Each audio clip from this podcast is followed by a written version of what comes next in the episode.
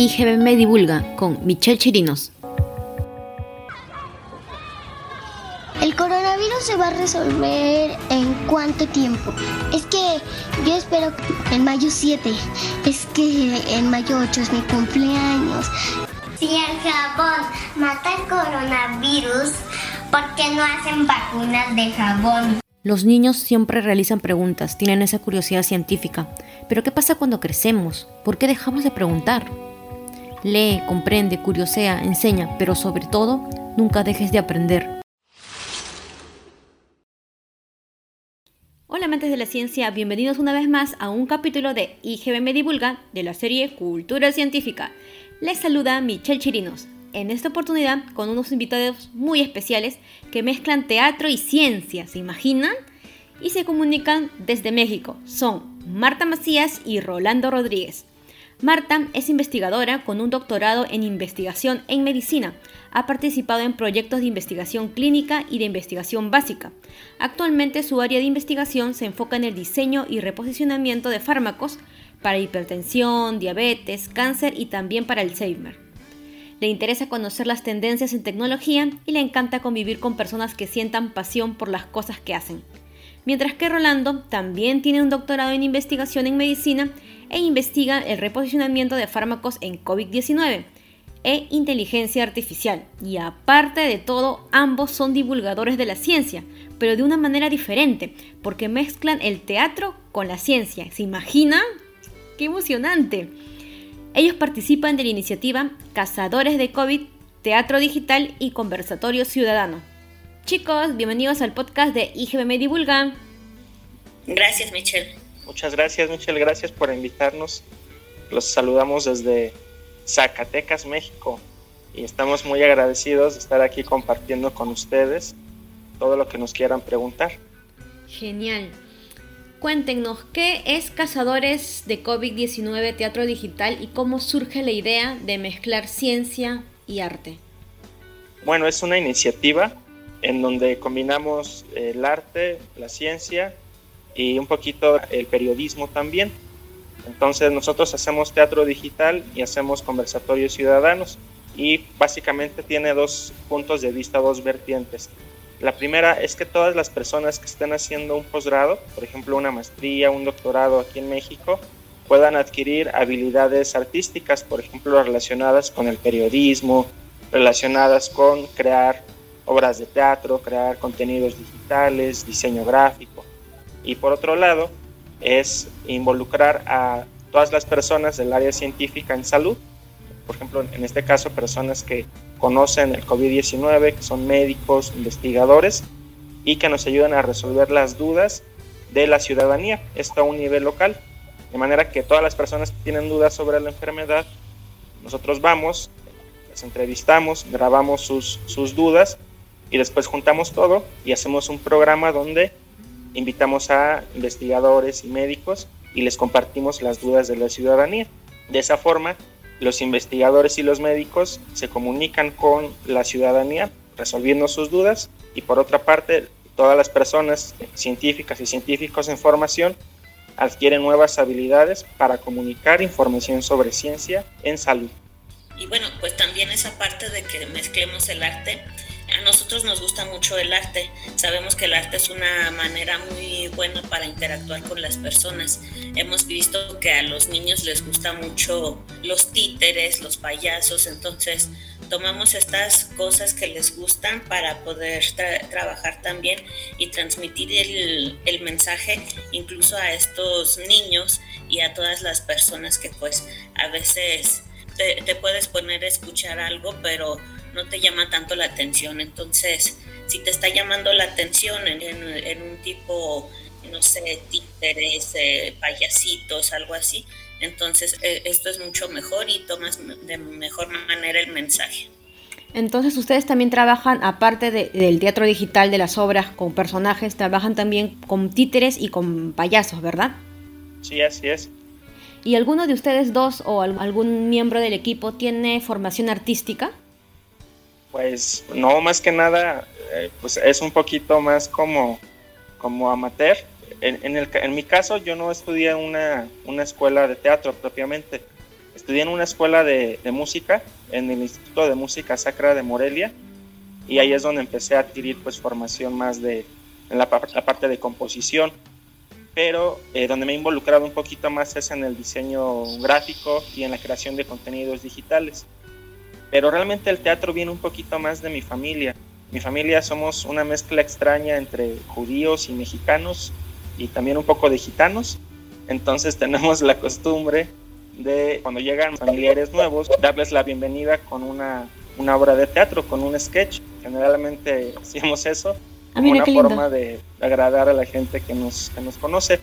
Y bueno, a partir de eso y de platicar con compañeros que tienen perfiles bien, bien padres, por ejemplo, José Luis, él principalmente le gusta mucho toda la parte cultural, de hacer documentales sobre turismo, sobre historia, etcétera, platicando la idea nosotros realmente no le habíamos entrado mucho al tema de divulgación, pero pues vimos que juntando habilidades todos y todas podríamos hacer algo, algo interesante. Bueno, también tenemos en el equipo, no ha sido formación teatral como tal, pero tenemos, por ejemplo, el caso, como ya lo mencionaba Alberto, de él.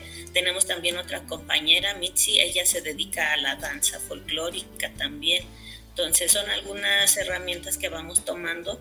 Yo estuve también trabajando como clown en hospitales y algunas asociaciones civiles. Entonces ahí ha surgido como que utilizar las herramientas de lo que ya hemos aprendido y aplicado para otras ocasiones, a utilizarlo ahorita para poder hacer divulgación. Claro, mezclarlo. Sí, a mí me encanta justamente la parte de las intersecciones. Yo también soy payaso de hospital es algo que se podría decir lejano a lo que nosotros hacemos, que es la ciencia, pero muy bien se puede aplicar todas las técnicas que te enseñan para combinarlas con la divulgación científica. De verdad que me encanta toda su iniciativa. ¿Y cómo hacen las producciones? Porque yo veo que hacen bastantes animaciones, hay dibujos animados en los videos. ¿Los hacen ustedes mismos? ¿Alguien les ayuda? ¿Cómo se manejan en eso? Bueno, en esta parte del diseño, básicamente trabajamos todos. Eh, por ejemplo, en la creación de guiones, generalmente comenzamos con una idea, después la compartimos entre todos, cada quien le va, le va poniendo pedazos y le va quitando pedazos. Así como en el vestido de la Cenicienta, cuando eh, ya ves que los ratones se lo pusieron y las hermanastras la vieron ya bien, bien, bien guapa y todo, y, y dicen, este retazo es mío y se lo quitan.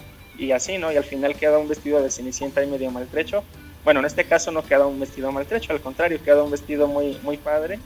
Y ese, ese guion, pues al final de cuentas es, es, lo que usamos como la idea de lo que va a ser el concepto de la, de la generación o de la temporada nueva.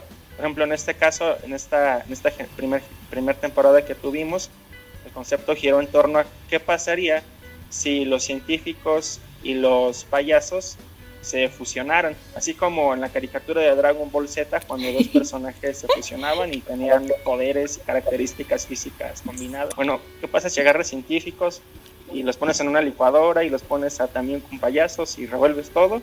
Y con eso sale algo que combina ciencia y demás. Bueno, pues más o menos fue la idea para que saliera un, un científico que tiene poderes de payaso, un payaso que tiene poderes de científico y pues estos superhéroes, por así decirlo, luchan contra las fuerzas de la desinformación. Entonces, a partir de ahí usamos principalmente el collage, agarramos diseños diferentes, lo vamos traslapando, juntando, y al final, pues lo que resulta de esta combinación es lo que vendrá a ser el, concepto, trabajar en, este, en, esa temporada. Ahorita precisamente estamos haciendo estas mismas ideas para generar a los nuevos personajes de títeres. Pero bueno, esa es una. Me gustaría que les platicara Marta sobre nuestras piñatas bueno, pues eh, resulta que una de nuestras compañeras conoció a alguien que es muy creativa para hacer piñatas, es muy buena, pues entonces le pedimos así como una piñata de coronavirus, que quedó muy bonita, la verdad, preciosa. Y para ejemplificar la vía aérea, una boca grande con una nariz también nos hizo esa piñata. Eso fue muy bueno. Otra cosa que tenemos aquí también es Alberto eh, sabe sobre diseño. Algunas de las imágenes él las hizo. Otras eh, las hemos tomado de alguna página en que son libres estas. Pero animación, buena parte la hace Alberto. Y otra cosa es que también nuestro compañero José Luis, como te mencionaba Alberto, es muy bueno en la parte digital. Y pues hemos estado también complementando con ideas de que a ver qué, qué, es lo que se les ocurre a ustedes y todo. Entonces, creo que tenemos un, muy buenos elementos en el equipo que nos hemos complementado para que esto siga avanzando. ¿Y cuántos integrantes son en el equipo? Cinco. Son José Luis, Mitzi, Sofi, Alberto y yo. De verdad que por el gran trabajo que realizan y por todas las ediciones y todo, yo pensé que eran, eran más. Somos pocos, pero hemos sido buenos organizando el trabajo. Y te pregunto, ¿por qué un clown y no otro personaje? ¿Es por su carisma o cuál es la razón o es por las risas que causa? Principalmente por cómo llaman la atención un clown a las personas, principalmente a los niños. Fíjate que yo hacía la comparación junto con Alberto alguna ocasión que estábamos viendo un evento donde había un payasito.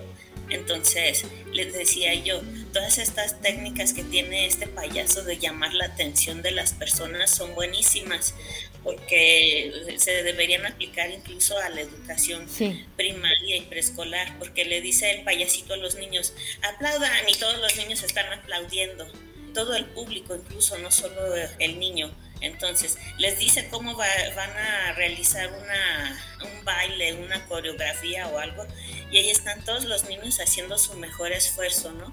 Entonces, me parece que es, que es una buena manera de llamar la atención principalmente de este público infantil, pero que aplica muy bien también para el aprendizaje. En mi familia, cuando llevas a los niños a ver un, claro, también están, cuando termina eso, van ahí cantando las canciones, haciendo sus coreografías o algo así, y es algo que muy difícil se les olvida. ¿Y cómo es el vestuario del clown? ¿Y a ustedes les cuesta la interpretación? Porque yo me acuerdo que cuando empecé a estudiar para ser payaso de hospital, me costaba encontrar mi clown. Hasta que ya cuando lo encontré, uff, me divertí un montón. Es como volver a jugar. Nuestro vestuario de clown fue un poquito improvisado, como corríamos por los tiempos que teníamos para comenzar y todo esto y lo veíamos así como urgente comenzar a transmitir esta información y todo.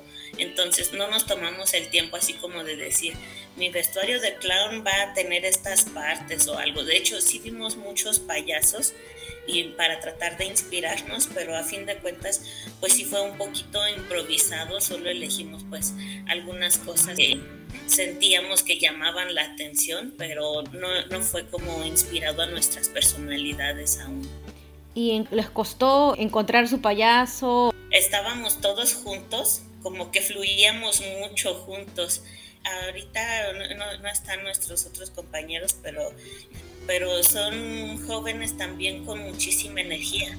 Entonces creo que esa energía que ellos tienen y, y entusiasmo, bueno, también nosotros, entonces eso nos animaba mucho a que estábamos trabajando y surgía la energía, entonces, ay, me toca a mí hacer esto y lo hago bien y todo, entonces, de hecho, no nos tardamos mucho en esta parte del clown. Qué lindo. ¿Y qué los motiva a divulgar ciencia en épocas de COVID-19? Amor, odio, indignación. ¿Cuál fue ese motivo? Creemos que hay mucha información que circula en redes sociales y en general en los medios de comunicación que más que ayudar están siendo contraproducentes.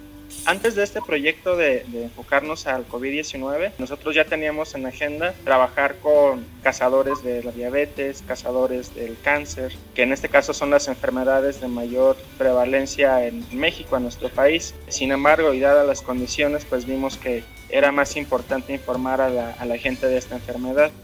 Vimos muchos efectos, tanto a nivel pues de nuestro entorno como de nuestra familia. En mi caso, familiar mío murió de COVID-19, y ahí es también cuando vimos que es difícil en general hablar de estos temas de salud porque es mucho usar palabras complicadas que a veces nada más entienden los médicos. La idea es usar precisamente las herramientas que nos ofrece el teatro, la animación digital y con eso pues poder transmitir un mensaje más claro, un mensaje que se quede más fácil en la memoria a corto plazo, diferentes estímulos, no solamente información, sino que principalmente sean estímulos visuales, puedas ver colores, puedas generar empatía con los personajes. Una de nuestras secciones en este caso se llama Chismes del Lavadero Y la idea es que precisamente aquí en, aquí en nuestro país es muy común que a veces la gente se va a lavar su ropa en un lugar que es comunitario.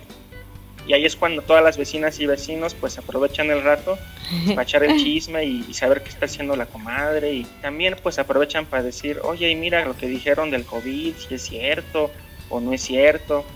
Y así, ¿no? Sí, vi ese video. Aprovechamos, aprovechamos esa, e, e, esa parte, ¿no? De la vida cotidiana. Pues que nosotros lo hemos visto, nosotros lo vivimos. Nosotros también hemos echado chisme en el lavadero. Entonces, ¿por qué no aprovechar eso, no? Entonces, nace eso, ¿no? De, de que la gente desde su vida cotidiana sienta que no está sola, sienta que no tiene que ser científica, médica, nada de eso, sino que lo que necesita más bien es comunicarse directamente con los científicos o las científicas. Pero es difícil, no es tan fácil ir a un lugar y preguntar y decirle, busco a tal científico, quiero preguntarle unas dudas que tengo sobre salud. Entonces, para romper esa, esa barrera que hay, esa barrera social tal vez, pues es por lo que hacemos esto, ¿no? Que los mensajes de salud fluyan libremente, de manera alternativa, más enfocado a la vida cotidiana y pues para que la gente se empodere y use la información científica para tomar mejores decisiones que le ayuden a proteger su salud y la de sus seres queridos. Sí, creo que los científicos tenemos ese papel tan importante. Nuestra sociedad generalmente no está acostumbrada a estar viendo la información científica, la ven como complicada.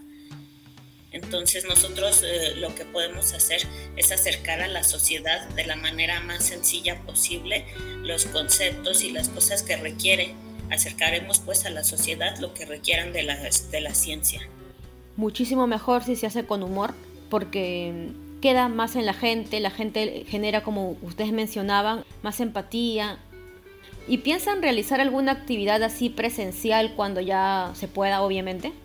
¿O solamente piensan quedarse en la parte digital?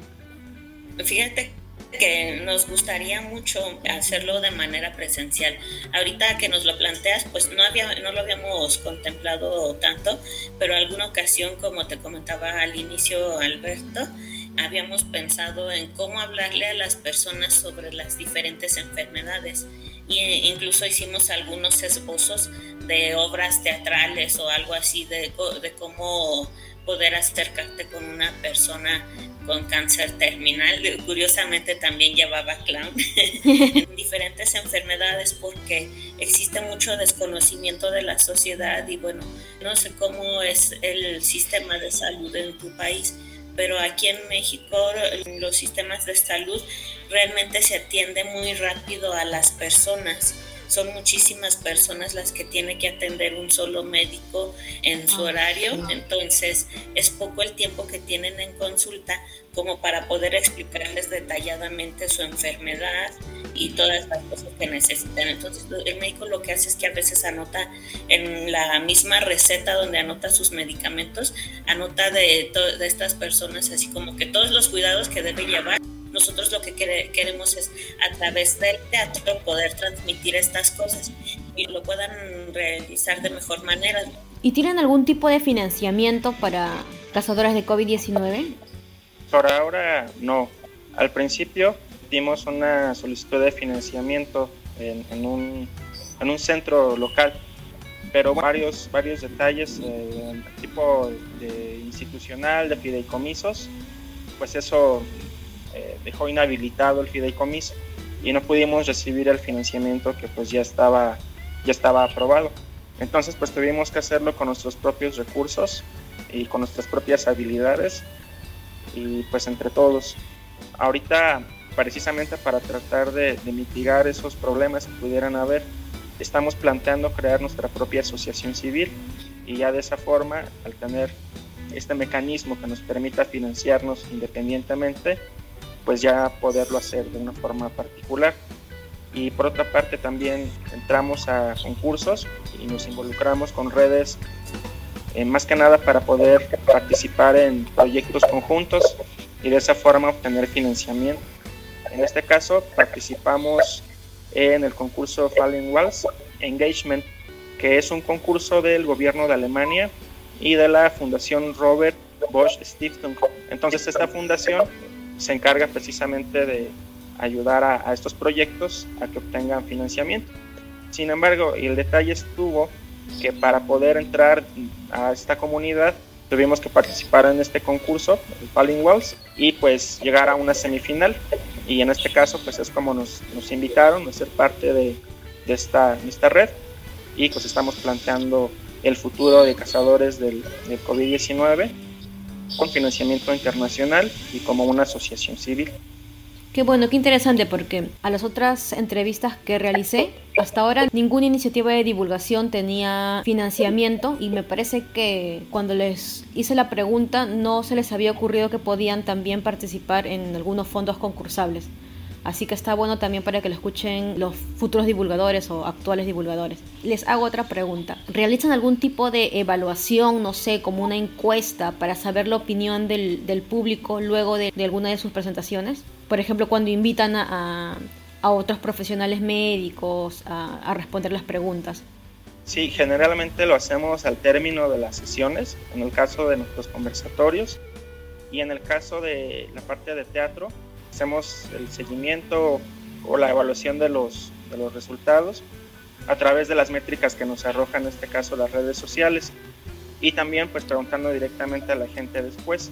Muchas veces ni siquiera necesitamos preguntar directamente, es más bien la gente la que nos dice, por ejemplo, oye, usé su video de los payasitos eh, con mis hijos para enseñarles sobre por qué deben de usar el cubrebocas o usé tal contenido para esto, ¿no? O usé tal información para lo otro.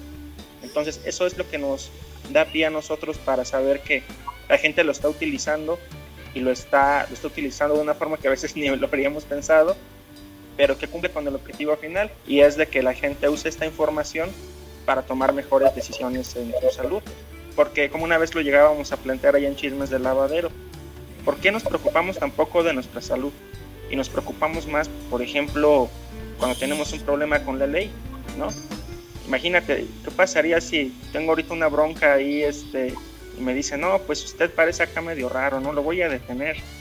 Y, y en lugar de mandar a un abogado, conseguirme un abogado que le sabe del tema, que conoce bien las reglas de la parte jurídica legal para defenderme, me defiendo yo que no sé nada de leyes.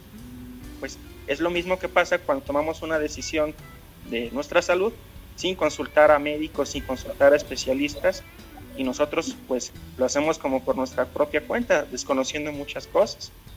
Entonces tiene, tiene mucho que ver precisamente esta parte de la evaluación, que la gente vea, oye mira, ya respondieron mi pregunta, lo respondió un médico, lo respondió un director de un centro de investigación y de esa forma la gente ya tome una mejor decisión basada en de un experto en un tema pues tan delicado como es la salud, se requiere hacer eso. ¿Se han encontrado con público hostil? Sobre todo por el tema de COVID-19, gente que es antivacunas, que dice, pero esa información es falsa, el COVID no existe. ¿Y cómo lidian con eso? Mm, en particular para nuestras presentaciones, pues para este trabajo que hicimos con cazadores del COVID, principalmente nos encontramos nosotros personas con muchas dudas, sobre todo porque escuchaban esto, las dos versiones de que no existe, si existe y todo esto, pero como tal, bueno, así como equipo en esta parte no nos tocó ver algunos escépticos y todo esto que haciendo alguna algún movimiento de conspiranoico o algo así. Yo, yo de manera particular, algunos contactos que tenía en redes sociales, los vi así como con algunas teorías de conspiración y todo esto. Me pareció muy complicado lidiar con, esta situación, siéndote honesta, porque hubo una situación de una red social bueno, la red social de un amigo, tenía muchísimos seguidores diciendo que era una conspiración y atribuyendo esto a algún movimiento y todo.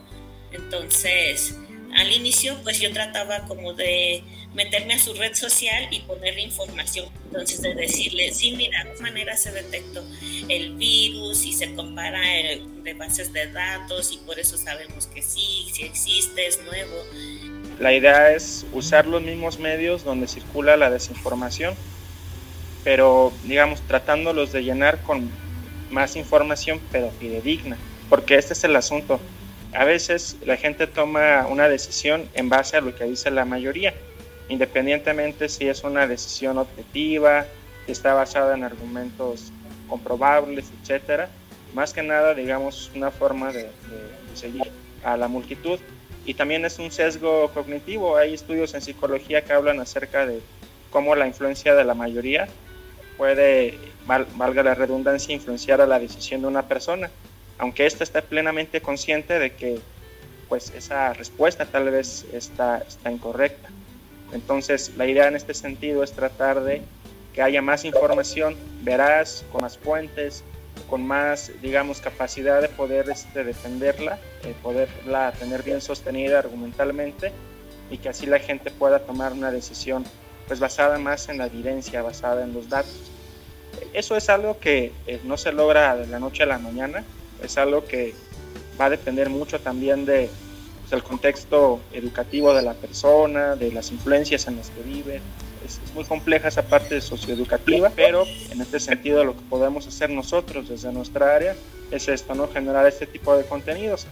No obstante, y dado que también pues somos científicos y científicas, está el interés y la apertura de parte de nosotros de hablar con los sociólogos, de hablar con los educadores y con los comunicólogos para que nos ayuden también a optimizar o mejorar nuestras estrategias de comunicación y que en este sentido pues sean más eficaces. ¿Y tienen algún consejo para futuros divulgadores de la ciencia? Pues yo diría que, que se atrevan, que, que den el primer paso. Nosotros nos dimos cuenta que nos habíamos tardado mucho en dar el primer paso porque como te mencionó Alberto ya teníamos planes de antelación, pero nos tardamos mucho en dar ese primer paso y ahorita que lo hemos dado pues ha sido muy bueno nos sentimos motivados y yo eso les recomendaría que den este paso y se animen. A lo mejor algunos creen que tienen que ser con estas herramientas, con clown, con teatro, lo que sea. Entonces, no, no siempre es así. Muchas veces es con el uso de las mismas herramientas que ya manejas la manera en que vas a poder sacar adelante un tema. A lo mejor solo manejas un celular, pero a lo mejor tu manera de explicarlo es muy buena y eso te va a ayudar, te, te, va a servir para que las personas te puedan entender y te puedan ir siguiendo en tus redes sociales y puedan seguir transmitiendo tu información. Entonces, que se atrevan a dar ese primer paso con las herramientas que, que tengan al momento para que pues sí, para seguir transmitiendo toda esta información, no solo de COVID, sino de todos los temas de ciencia que nuestra sociedad requiere. Y bueno, en complemento a lo que comenta Marta, a veces, y dado también nuestro perfil como científicos, eh, queremos estudiar todo, ¿no? Al principio queremos casi hacer una carrera en diseño, hacer, no sé, estudios avanzados en, en temas de arte, cosas por el estilo, para de esa forma a lo mejor sentirnos más seguros y, y poner en marcha nuestro proyecto. Pero el detalle con eso es que, como les comentábamos, eso va a requerir mucho tiempo y puede que en cierto momento a lo mejor ya no, como que ya se, se apague esa chispa y ya no, no se lleva a cabo el proyecto. Entonces, lo recomendable en este caso sí sería tener un, poquito de formación en estas áreas, al menos tener un conocimiento básico o conocer a alguien que sea experto en esas áreas. Y muchas veces no tienes que conocerlo físicamente, a veces más que nada es buscar sus, sus cursos en internet. Por ejemplo, bueno, a mí me han servido en lo personal mucho las clases de Abner el excéntrico que encuentras en YouTube y pues mucho contenido que circula en libros, en, varios medios para aprender sobre clown, para aprender sobre crear guiones, sobre crear personajes. Entonces hay mucha información en, en la red que nos puede ayudar para aprender estos, estos nuevos vocabularios. La parte artística es, es un mundo y pues para también este, iniciar con un poquito más de seguridad. Insisto, no, no es necesario que nos pongamos a estudiar una carrera, a menos pues que sea algo a lo mejor más profesional, no lo sé, pero más que nada yo diría y complementando a Marta es un proceso empírico, es ir observando cómo va funcionando, es ir midiendo los resultados, es ir generando hipótesis y es poniendo a prueba estas hipótesis. Esto es el método científico aplicado al, al arte básicamente, a los proyectos artísticos. Entonces, pues somos científicos, ¿por qué no usar eso pero en otras áreas, ¿no? Lo que se llama transdisciplina es, es algo muy padre y, y, yo creo que también los animaría a que lo hagan porque es una forma muy, muy diferente de, de hablar sobre ciencia. O sea, es algo que nosotros lo vimos con nuestros compañeros también con nosotros mismos. Es algo que, que te cambia el estado de ánimo completamente, es algo que disfrutas mucho, es algo que incluso a, veces uno se da cuenta que su propia personalidad es un estereotipo y que puedes transformarte en algo completamente diferente. Y esa emoción de ser algo o alguien diferente es muy, muy padre, es algo muy emocionante. ¿Cómo te das cuenta de eso? Pruébalo, pruébalo. Y una vez que te guste, no lo vas a soltar. Eso casi te lo podemos asegurar. Y por último, ¿qué consejo le darían ustedes a, ese divulgador, divulgadora, que no se atreve a incluir el humor en la comunicación pública de la ciencia? Algunos divulgadores lo hacen con demasiada seriedad y me gusta también, o sea, no me parece mal. Creo que incluso hay personas que buscan esa información también un poco de, de manera más seria porque, como te mencionaba, o sea, muchos piensan así como que la ciencia es difícil y bueno, recordemos que con la divulgación no buscamos que las personas se vuelvan científicos, o sea, que todo el país seamos científicos. Lo que buscamos es que las personas puedan ser capaces de interpretar cierta información científica para tomar decisiones respecto a su salud, pero mmm, yo creo que es bueno si, si la persona no se atreve todavía, pues eh, está bien, o sea, todo, todo a su paso hay algunas personas a las que no se les da para nada estas cosas del humor y también hay personas a las que no les, no les gusta el humor para las cosas serias. Entonces, mm, nosotros lo hacemos porque hemos visto pues que sí, sí capta la atención de muy buena parte de la población. Entonces, a nosotros nos ha funcionado. Y aparte que les gusta. A veces uno quiere pensar demasiado las cosas. Es como cuando yo quiero bailar o sea, yo trato de, de, imaginarme los pies y imagino unas coordenadas y me pongo muy matemático y loco cuando realmente tengo que dejar de pensar y simplemente moverme. Y total, si piso a Marta, pues ya, ya me dirá, ¿no? Pero básicamente es eso, es, dejar de pensar. Y eso es bien, bien, bien extraño y bien difícil para un científico que te han enseñado, tienes que pensar todo, usar el método científico, siguiendo todo tal como debe de ser, pesado al miligramo. Pero lo raro es que cuando dejas esa parte de ti, dejas ese, digamos, esa como personalidad que tiene uno y cambias a un alter ego completamente diferente, donde no hay reglas, donde básicamente todo se vale. Entonces, las emociones son algo que se deben de generar cuando estamos enseñando a las personas un tema nuevo.